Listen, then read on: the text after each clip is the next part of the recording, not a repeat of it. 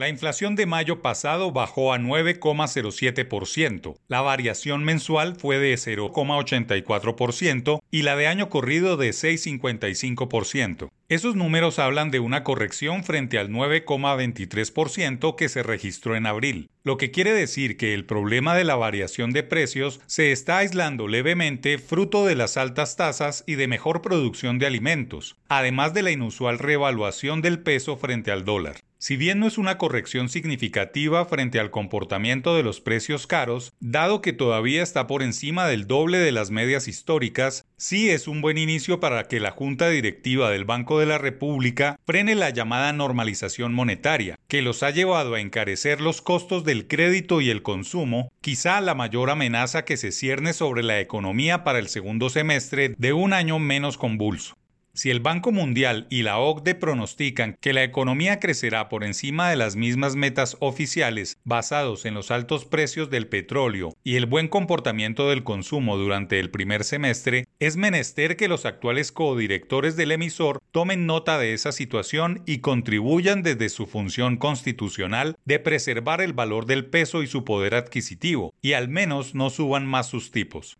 Durante el último año casi que ha triplicado el costo del dinero, procurando frenar una inflación importada y afectando el consumo de las familias. La tasa del Banco Central está en 6%, mientras que la inflación va en 9%, una situación que preocupa en términos de mantener el ritmo de crecimiento referido para el país. Antes de la pandemia, la tasa estaba en 4,25%, bajó a 1,75% y desde finales de 2022 empezaron a subirla sin medir las consecuencias venideras. Para este junio, la tasa de usura certificada por la Superintendencia Financiera es de 30,6%, 1,03% más alta que la de mayo, que era de 29,5%. Un dato elocuente, pues es lo que los establecimientos financieros le aplican al uso de las tarjetas de crédito, único camino que tiene el grueso de los consumidores para adquirir bienes y servicios en el mediano plazo. Es un hecho que la inflación irá bajando por las escaleras, no por un ascensor ni escaleras eléctricas, mientras las tasas de intervención del mercado sí obedecen a una decisión ejecutiva producto de análisis monetarios. Al menos los estudios técnicos del emisor deberían agilizarse para que los codirectores decidan en las próximas dos semanas frenar el elevado costo del dinero y políticamente obligar a los bancos a competir por cuentavientes con préstamos baratos de cara al segundo semestre, para ayudar a que el consumo de las familias sea una razón adicional al petróleo para esperar un crecimiento de 5% al final del año.